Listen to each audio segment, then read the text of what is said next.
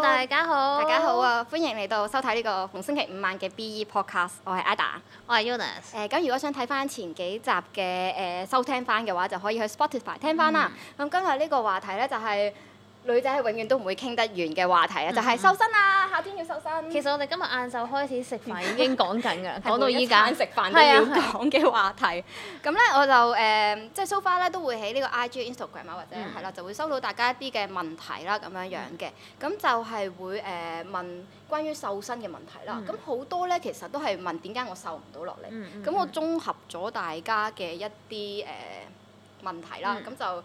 發現總結係啦，總結咗咧嗯呢以下四個 point 嘅。咁誒、呃嗯如果大家都有一啲成功嘅例子，好想鼓勵下其他女仔可以分享下，或者有都有啲問題可以留言下面問，咁大家一齊討論下咁樣啦就。咁誒、呃今日嘅就係點解會誒、呃瘦身失敗咧？就係、嗯你可能會做咗以下呢幾件事。咁咧，首先第一樣嘢咧就係、食沙律，食沙律。我諗應該每一個女仔一講減肥嘅時候就 會。啊其其實我食薯仔沙律嘅，我都係食誒螺絲 意粉沙律，或者貝殼意粉個沙律心。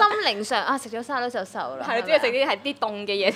係啊有醬同有菜咁啊好清咁就 OK 㗎 啦，但係勁多醬。勁多醬嘅，跟住或者食嗰啲絲質沙律嘅時候，嗰啲醬係黏到個嚿佢問瘡，我要唔要醬，要要最嘴芝士芝係啊士係啊粉。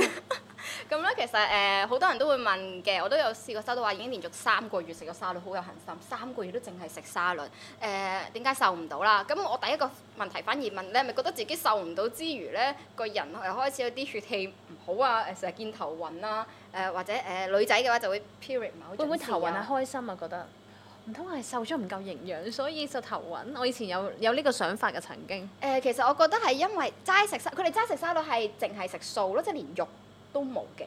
我我又冇咁激進嘅。係啦，佢真係完全係齋係戒晒嘅，淨係食誒粟米啊、誒、生菜啊嗰類嘅嘢咯。番茄，番茄嗰啲啦。嗯咁、所以就誒，呃佢、哋答案就係好唔開心啦，又減唔到啦，跟住又食翻肉之後就變得更加肥啦咁樣，跟住就問點解？咁其實主要係因為誒人養營養非常之唔均衡啦。誒、嗯女仔都係唔好食咁多生冷嘢啦，嗯我覺得真係對身體唔係咁好嘅，因為我以前真係食得太多生冷嘢之後就搞到就係 period 有問題，係啦。所以以過來人嘅經驗就係、嗯嗯誒，首但先夏天好難啊。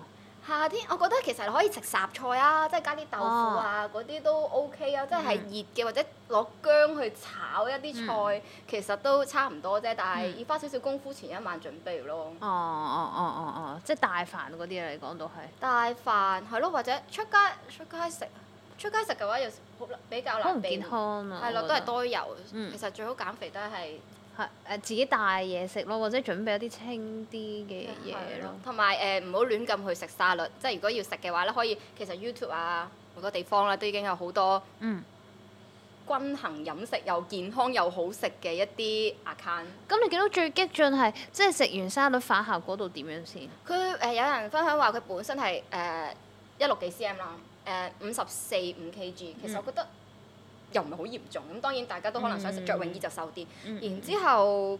就食咗三個月沙律，誒、瘦咗一兩 kg，然之後頂唔順啦，就再食翻肉，食翻正常嘅嘢，但然佢之唔後做運動。唔做啊哦唔做，就去翻六十幾 kg 啦。但三個月先瘦得一兩 kg 會唔會太少誒、喎？呃呢、個問題我都想問嘅，但係我又唔好意思再太問少佢，咯我覺 得我幫你問佢。我驚佢攬住電話喺度喊啊！點解我係咁？太少，我覺得太少，即係可能佢誒、已經覺得食沙律已經好好辛苦啦。嗯仲得三個月先瘦一兩 kg，都係係啦四磅喎。有時可能去個廁所都冇咗一兩磅。都係，同埋誒，佢話最大嘅問題係覺得啲肉鬆咗，哦，即係哦 pat pat 嗰啲咧就唔夠 firm 嗰類。咁、嗯因為冇做運動，其實好大原因就係冇做運動啦。當然就、嗯就係咯，我覺得呢、個同埋蛋白質咯，我記得今日你講過係。食蛋啦，其實嗯即係十一隻蛋食都好過唔食咯，或者炒一隻蛋咁樣咯，嗯都好啲嘅。嗯嗯即係未去，嗯如果你真係好唔想食肉嘅話，即係嗯覺得好好唔開心，食咗肉我真係會肥好多，咁就食隻蛋啦。我咁我樣我覺得應該唔會啦，就算你食魚啊、食雞胸嗰啲，嗯我都覺得好開心。係啊，其實市面上有好多好好食嘅肉㗎啦，已經，所以係啊我又覺得未需要去到咁咯，可能牛肉或者紅肉係食少啲咯，嗯即係譬如牛肉啊、豬肉啊嗰啲。但係我覺得魚應該係感覺最良好海㗎鮮咯咯，係咯，貝類咯，大條啲都好開心啊啊係啊！有錢食炒嚟食鮑魚咯咯，係咯，鮑魚片咯哦都 OK 喎，嘅。龍蝦咯，啊都得啊冇。 哦小食嚟啫。誒即係誒四點幾嘅時候啊，high tea 係龍蝦有啲殺餓龍喎，係啊蝦，一原隻隻抽出咁嚟樣咯擺。我 OK，呢個我中意，蒜蓉得唔得？揾日翻公司睇啊下先。跟住之後咧，第二個哦，第二個呢個問題就係啊頭哦先咧，我就係呢個係好多女仔都想知。係誒食誒食沙律嘅相反，食沙律嗰個咧就會唔想做運動，想食就瘦啦。誒呢個就係不停做運動。但係不停食啊！誒、我有問過一啲嘅，佢就會同我講咧，我已經特登揀咗咧呢個日頭見到陽光，諗住出多啲汗，嗯，西斜三四點嘅時候去跑步。好黑我覺得我已經會，跑咗兩個幾鐘啦，點解我跑咗成兩三個月都唔瘦啊喎？哦，我都想知喎咁。嚇！但係但係嗱，首先我唔啊，即係我估佢做得運動嘅話，食嘢方面都應該會調整嘅、嗯我我估啫，我冇特登去問佢。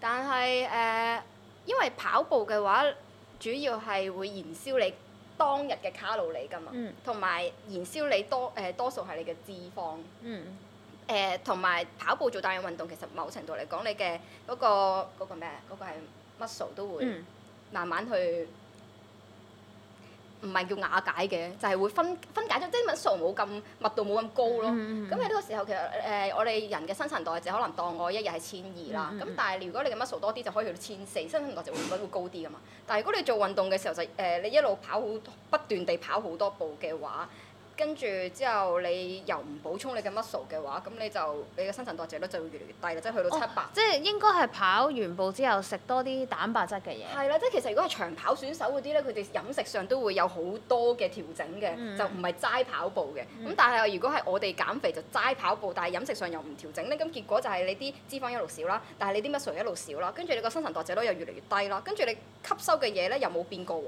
咁但係結果因為個吸收同個燃燒嘅距離越嚟越大啦，咁所以你嘅脂肪又會越嚟越多啦開始。因為可能去睇 IG 見到個個都係跑步、呃啦、影相嘛，冇諗住之後要食嗰啲嘢㗎嘛。嗯，同埋誒，我覺得跑步係有用嘅，通常嗯跑咗一個月咧就開始見到有效啦，但係嗯再跑得耐啲個面嘅會時候。瘦啲先咯，瘦我自己首先面會係瘦啊咯。同埋誒腳會好 firm，跟住呢個時候就會着短裙同高踭鞋，跟住就睇到個腿嘅線條，哇好靚！啊誒、我嘅腳嘅 firm 係係 Rambo 嗰啲 firm。哦，係啊，其實我我都唔知自己係要做咩先啱。有時跑步會肌肉大得滯，啊拉筋啊好緊要啊嗯呢個誒，我覺得即係如果我做咗唔算好耐嘅運動啦，但係咧拉筋喺做運動方面咧係一個比較重要嘅環節。我懶唔拉筋咧，我我用按摩機咪得咯。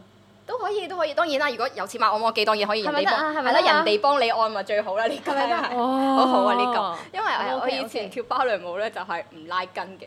所以佢我記得一開頭識你嘅時候，小腿肌肉係好緊嘅。我而家小腿肌肉都好緊，同埋好粗噶，即係我係我係膝頭哥，然之後小腿就係咁樣闊咗落嚟。你依家瘦咗好多個小腿，誒、比例上係冇乜變到咯，只可以話我係係有少少想望落去，但我覺得唔好意思望翻上嚟。哦咁，我拎上嚟俾你。唔使我望到啊！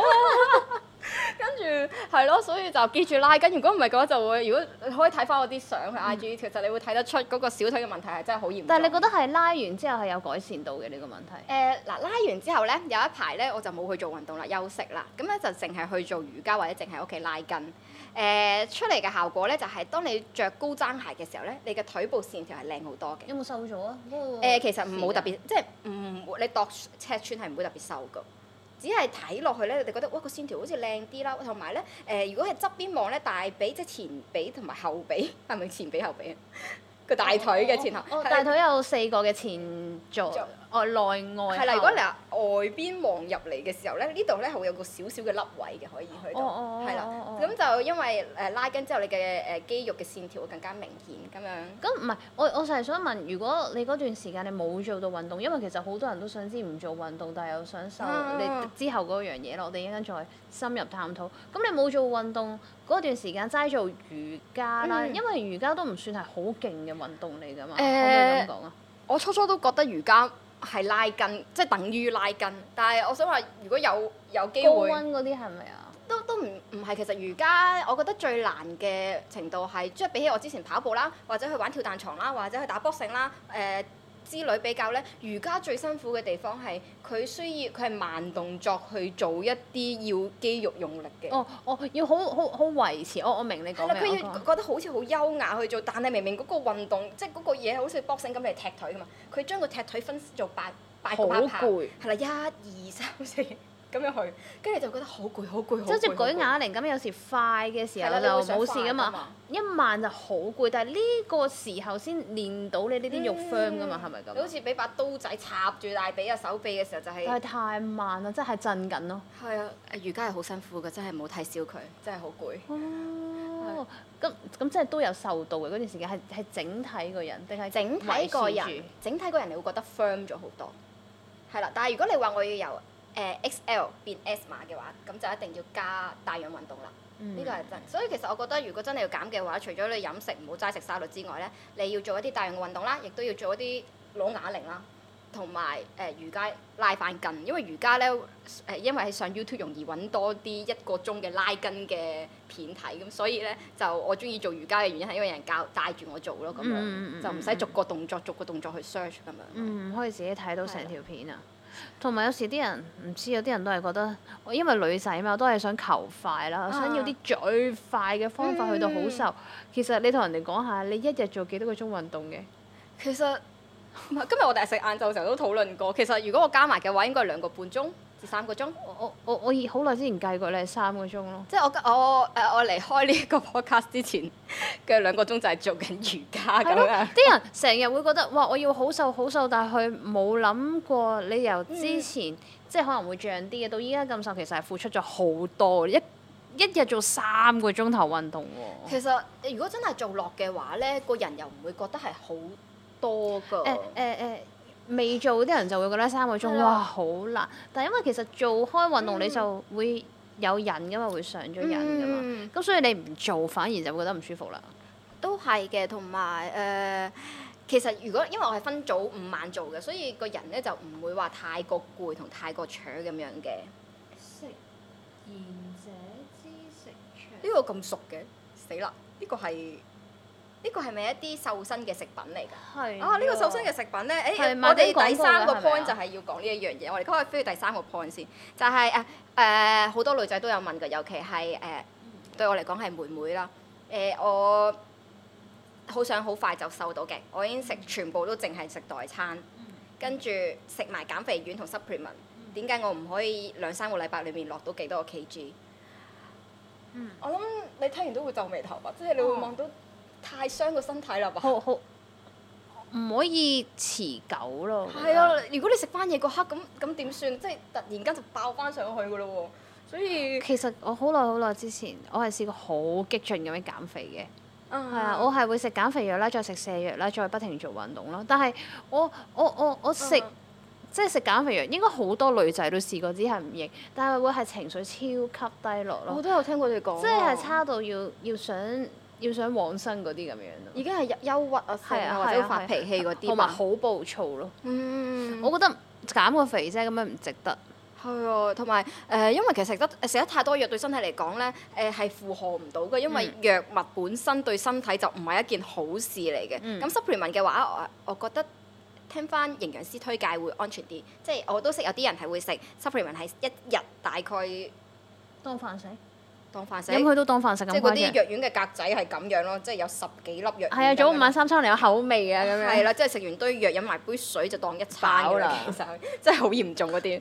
咁誒、呃至於誒、呃代餐咧，其實我都覺得可以嘅，可以當係嗰啲清腸胃啊、剩啊嗰啲。有啲代餐其實都係出色嘅。咁嗯誒、呃但係要睇翻個營養嗰個標籤啦。咁就嗯係啦，唔好亂咁去同埋食覺啦。得我都有有啲代餐好鹹啊，哦，係啊，你有冇食過？會啊會啊，嗰啲沖嗰啲湯啊嘛。哦係啊係啊係啊，日本嗰只。哦日本嗰只係係係嗰只，大家都知邊隻嗯係啊係，誒盡知嗰只啦，好誒，至於鹹超鹹。減肥丸嗰類咧，就可免則免啦，因為誒、呃我純粹係我個人覺得，如果我減肥嘅時候都仲要用一啲外來嘅嘢嚟 support 我嘅話，咁我呢個減肥我我滿足感唔係好大咯。減肥丸，你意思係減肥藥？我覺得除減咗肥藥醫生之外咧，即係譬如你喺市面咩萬寧咁啊、神市買到嗰啲都係，即係如果佢哋標榜好嗯減肥，即係隔油嗰啲我唔知道啦，都係、嗯都係假嘅。我我覺得如果你話係吸油啊或者嗰類嗰啲其實係 O K 嘅， OK 嘅但係有啲係講明係將你嘅心跳推到去幾多啊？哦，加快新陳代謝。係啦，或者誒、係直接有瀉藥啊嗰啲啦，即係有啲係真係好嚴重嘅。嗯保守。誒嗰啲嘅話咧就唔係咁好，睇嚟你真係好有經驗，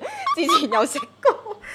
我我係顛到，因為我係即係我一係要做一樣嘢就好激進啦，跟住之後就唔記得就肥翻。我嗰陣時係食甲殼素啦，我係我諗都冇人試過，好似我咁，我係食到皮膚敏感咯。我唔知係乜嘢，我以為曬太陽啦，我係咁搽藥膏啦，跟住原來我醫生問我，其實你係咪有食甲殼素？我話有啊，即係我可能每次食好多咁樣樣，食到係因為係海鮮嚟㗎嘛，嗯皮膚敏感咯。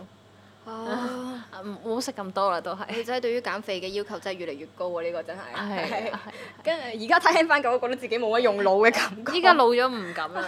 但係我見你平時而家咧，即係 IG 睇你都會去浸嗰啲藥嘅湯。喂，好好啊哦係咯，我想話嗰個咧好啊係好啊。嗰個係誒誒純粹沖涼浸完就可以咯。誒，其實咧。誒好耐，因為我我我自己屋企咧，咁就冇浴缸嘅，咁我就會弄個盤啦。咁咧之前咧，我去中國按摩嘅時候，即係大陸啦，嗯按摩嘅時候啦，咁按摩姐姐就話咧，其實誒、用薑嚟浸就冇咁好，因為有啲人用薑嚟到驅寒，佢、嗯就話咧用胡椒粉，哦，係啦可以有啲出汗。誒、可以咁講，我就齋浸腳啫，咁因為咧我隻腳係好易腫嘅。嗯咁就誒、我推下先，因為我有做中醫針灸嘅。我以前咧隻腳係超級腫啦，咁我中醫針灸完之後咧，個腳係冇咁腫嘅。我有我見到你隻腳有變美同變瘦，係啊係啊係啊，但我冇做過啲乜嘢，同埋嗯就係齋浸腳咯。淨係浸即係浸腳面同腳板底啫。誒、我浸到到小去腿呢度，小腿都冇咁多啊，小腿嘅唔係好多咋其實，哦因為你，諗下係嗰啲面盤嚟、膠盤嚟嘅啫，去到呢度。嗯我呢度我會用比較熱嘅水啦，咁之前就落胡椒粉，跟住之後咧我就上網淘寶啦，因為誒、嗯呃就其實 keyword search 浸腳包啦，咁就出咗好多嘅。我見到有一間係天貓嘅，咁我諗住好似好可靠啦，咁我就訂咗一啲艾草嘅浸腳咯。哦但係如果你會唔會太涼啊？我唔我都唔知，可能呢個要問一問中醫師。你可以問下，因為有一啲係艾草嘅 opposite 係老薑。哦哦哦。我呢個 係可以問一問，因為實係在太吸引啦，因為我係見證住呢個改變嘅。同埋有時誒、呃我成日隻腳會覺得好攰啊、腫啊嗯咁。譬如你可能你做完運動，亦都覺得拉筋拉得唔夠，隻腳會好攰、好脹噶嘛。一浸完之後就冇事咯。好好啊！如果呢好好啊個你着完高踭鞋，啊係係啦係係，雖然着高踭鞋早兩翻日工， best cost me。啊 係啦，哇嗰個哇嗰隻腳，我見到你嗰隻腳真係好恐怖，啊我而家行路都有問題啊！好恐怖真 係着斗領踭真係唔 掂。但我覺得 OK，同埋誒有時我就會全身咁樣浸咯，我就落兩個藥包落去浸咯。超哦，級好，同埋出咗一身汗，因為我有一期咧就好懶冇浸啦，跟住我浸完嗰輪咧，第二日我男朋友摸塊面真係尖 晒。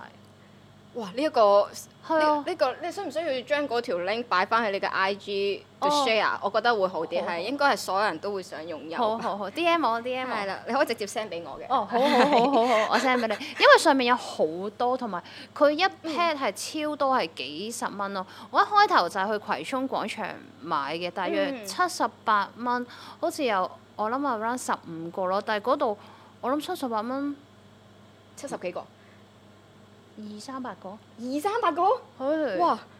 正。二三百個，我可以浸浸浸半年都未浸完。係啊係啊，因為我我嗰陣時我就係咯同個 friend 一齊去咯，佢話佢都有訂嘅，就喺淘寶訂，佢話唔會喺度訂咯。好，下次一好貴齊 join join 埋一好好齊。好哇！呢度 send 俾你正啊！咁我之前咧就都係 IG 問過大家，即係收集過一啲問題啦。咁其實咧有啲咧我都覺得，嗯，大家都好想知嘅，應該就係大家都都有嘅問題啦。咁就係首先咧係呢一個，就係全身最肥係啲肚腩，點減都減唔到，有冇咩方法我？覺得我自己覺得肚腩反而易啲減，哦竟然肚腩係我最大嘅問題嚟㗎。肚腩反而易啲減喎。點解嘅我覺得腳好難減，大髀好難。你本身，哦我記得你本身隻腳有嘅，哦哦係，OK，即係你個出身術即係本身身形問題。係唔本係我身個肚腩係真係好嚴重，即係我唔食嘢咧係可以見到少少肋骨嘅，即係我未去到好瘦啦。誒、如果我食咗嘢嘅話咧，就 嗰個距離係會誒、呃、漲到好似有咗兩三個月咁樣咯。即係嗰個咁你有冇問過你中醫師點解？誒、我問過我做即係做 gym 嗰個 PT，佢就係話我因為食得太多澱粉質咯。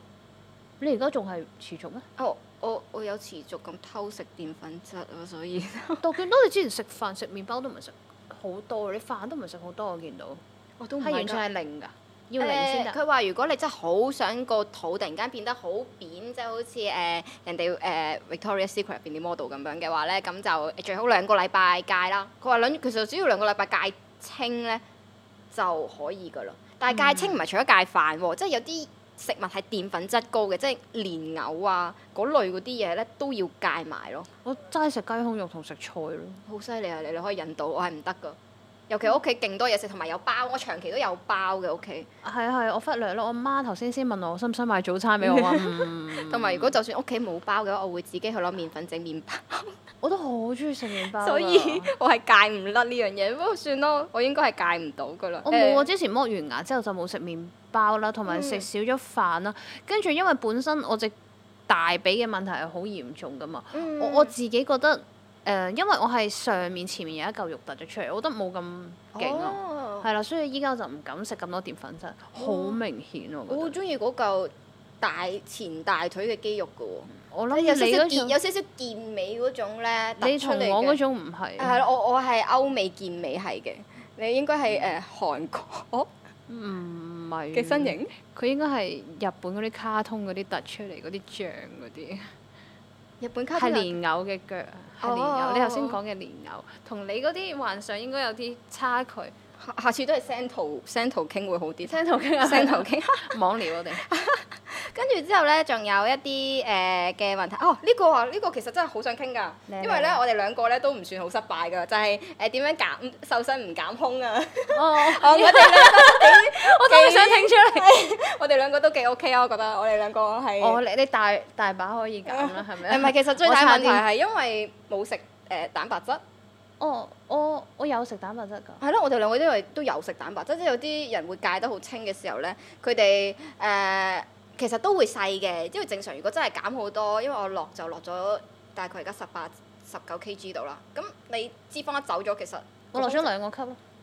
我都差唔多兩至三個級。嗯，嗯，係咯。哦，你你仲有仲有可以都仲嘅有可空以間繼嘅。 續我冇啦，唔得啦，我啱啱好啦已經。誒，同埋我覺得最大問題係咧，誒，我初初減嘅時候遇到咧，就係會有呢個下垂嘅問 題。誒，我要坦白，我根本就下水嘅，雖然我發現唔到佢有冇繼續下水。所以我覺得其實如果你真係要減嘅時候咧，除咗要做嗰啲咧誒胸部嘅誒，我我會運動攞牙嚟。或者係 係啦，做呢一類啊，或者係嗰啲誒誒嗰啲咁樣翹，然之後舉高隻手啊，嗰嗰類可以 keep 翻住呢個肌肉之外咧，同埋呢度係有條韌帶喺度啊係啊，你要整翻緊條韌帶啊最緊要誒係同埋就係記住誒誒、都係真係要搽搽嗰啲 firm 嘅 cream，呢個真係哦我就係正想問你前排企喺度樽身嗰支 firming cream 得唔得得啊，可以啊，OK 啊。全身搽定係淨係誒搽胸就就部？係搽胸部，誒、如果你中意嘅可以搽埋 hip 嘅，其實最大問題 因係為有我啲之前貴啊，其實我之前因為試過啊，搽完個胸部咧好尷尬，一出街個心口好痕啊。咦，我嗰支係寫明只可以夜晚搽㗎，因為佢係興㗎，係啊，同埋唔可以，因為一出汗嘅話，佢係真係會痕同埋我都係起夜晚敏搽咯，但係朝頭早可能我因為我朝頭長期早，出汗因為我朝頭早沖涼嘅。哦，跟住係咁拗，勁尷尬，一路喺哦度嗰拗。個一路要嗰個拗咁真係要抹一抹啦，因為佢真係誒，我我知係有寫明誒，如最好唔好喺或者做運動之前就唔好搽啦，因為嗯係真係會敏感嘅。嗯咁嗯佢係咁樣寫明嘅嗯，嗯同埋係咯，就係你你覺得即係譬如，如果搽咗之後對做運動，嗯即係個幫助大好多，明唔明顯咧？啊你意因思為我話正想胸部入嗰手個？誒全咧有全身。我有我有。搽全身嘅一啲誒話會幫助燃燒脂肪。誒、其實我覺得最大係搽完之後係真係會好興嘅。就算我而家夏天出去我唔做運動啦，我搽咗嘅位係會不斷飆汗嘅。可能我已經全身飆汗嘞喎！佢嗰個標汗咧，佢嗰個標汗係有啲似咧由入邊夾硬逼出嚟，好似排毒嘅時候，佢嗰啲誒竹筒浸腳嘅時候嗰種咁樣逼出嚟嘅感覺嚟嘅。但係當你做運動嘅時候，你就會 feel 到哇，嗰位好熱、好熱、好熱、好熱咁樣咯。即係心理上都有好過咗，係誒、咪？我覺得係心理上多啲嘅，但係咧誒，我有有冇試過一排冇用啦，有試過一排有用啦。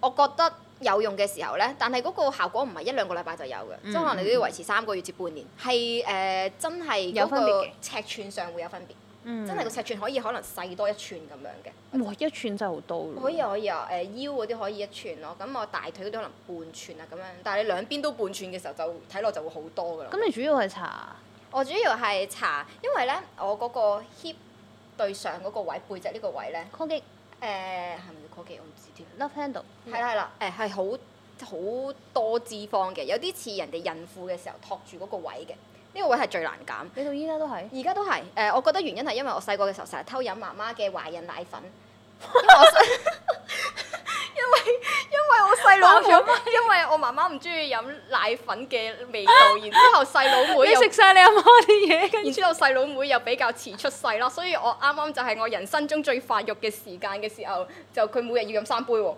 你幫我飲兩杯。我係會直接手指插入嗰啲，因為罐裝嗰啲奶粉咁大㗎，直接插入去，然之後攞嚟舐咯，好好飲，因為好甜啦，又好高營唔養沖啦。啊係咪？係哦唔沖嘅，直接攞個口溶化佢嘅。結果就我發現呢個位就比較發達咯。而家真係呢個問題。其實我覺得係有都都有啲關係嘅，下盤比較大，係啦，會唔會咁關係啊？咁係呢一個咯，即係嗰時就啱啱護住陀 B 嘅時候，你會托住嗰個位嗯咁樣咯，就係嗰個位會比較誒、呃多脂肪咯。咁我就專係搽嗰個位嗯嘅。咁誒而家着牛仔褲成嗰啲咧，嗰、個位就冇咁突出啦。我覺得係有影響嘅。嗯同埋、第二個影響就係因為如果着高踭鞋多嘅女仔咧，誒、盤骨歪咗，盤骨歪咗呢個位就好突出咯，我本身同埋大髀係側邊。後面尾龍骨係 S 噶咯，哦，咁呢、個呢、個我覺得你應該可能揾隻衣拍翻佢。我好驚行唔到，哇好痛啊㗎。咦，咁呢個有啲遙遠喎，呢、個驚，但係都需要處理我驚下好痛嘅咯，。嗯但係誒、但係唔係嘅好處就係、就係話誒拋完會瘦啲，啊會啊會啊，係啊，因為隻誒腳會幼啲嘅喎。嗯你本身個人係歪噶嘛，但係你歪嘅時候，你肌肉用嘅就係唔平衡啦。你唔平衡嘅時候，誒、你有啲肌肉要用，或者你啲骨有啲係突出出嚟，佢就需要多啲嘅保護嘅時候，就會嗰邊位多啲脂肪咯。嗯咁、如果當你所有嘢扭翻直嘅時候，你嘅肌肉本身就已經 support 到你啲骨嘅時候，咁你啲脂肪咪唔需要咯，咁佢可以慢慢走咗咯。所以誒，如只要你盤骨啊或者係背尾龍骨直翻嘅話咧，通常你只腳咧就兩旁就會瘦翻啲，咁睇落就會長啲同直啲咯。好中意直嘅腳嘅女仔就應該要得閒拉下個盤骨就會好啲啦。拉啊個盤骨係啦，盤骨誒、係點樣拉嘅？由於時間關係咧，我之後有機會再 D M 同埋直接 send 俾你 啊。呢 DM 個都係我 DM 係就做瑜伽嘅時候會做到嘅一啲拉筋嘅動作，哦好簡單嘅都咋，好喎不過好痛咯就係、唔怕唔怕唔怕，咁跟住誒，我哋時間關係咧，嗱講埋最尾嗰一個點啦。最尾一個點就係大家唔想做運動都瘦到，誒 誒會唔會佢根本係好瘦啊？ 呢啲應該係課本身就係瘦嘅人想再瘦啲。其實佢會唔會係想問你，只係戒咗啲咩？好似正如我咁啦，食少咗澱粉質，嗯覺得瘦咗嘅關係，佢其實想問係因為好多人都誒、呃香港係忙啲嘅，翻工冇時間做運動，嗯，係真嘅。即係其實要逼一個鐘頭出嚟，可能佢逼完做做完一個鐘運動已經凌晨一點咁樣咯。我自己覺得誒、如果誒、行樓梯係攬級嘅話 pat pat 會 firm 啲、翹啲，真嘅明顯好小心明唔好唔好顯，攬咁多膝頭哥好傷，膝頭哥好佢傷。碌咗落去。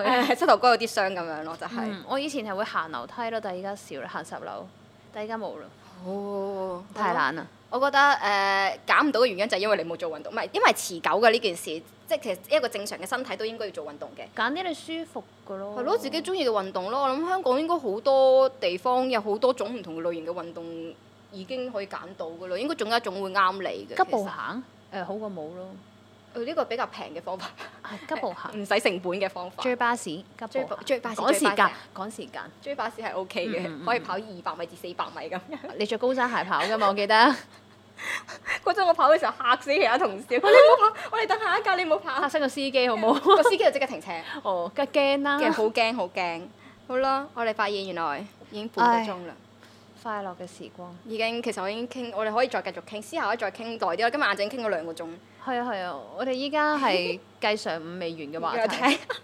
咁好啦好啦，咁大家可以重温翻我哋嘅節目啦，就喺 Spotify 啦。係啦，之後係啦嗯就會喺 Spotify 度上架噶啦。咁有興趣嘅話，大家可以去聽翻啦。同埋都有問題嘅話，可以繼續喺下面留言嘅。誒、嗯我哋兩個都會回答大家嘅，用文字方式。咁就下次見啦，拜拜。拜拜。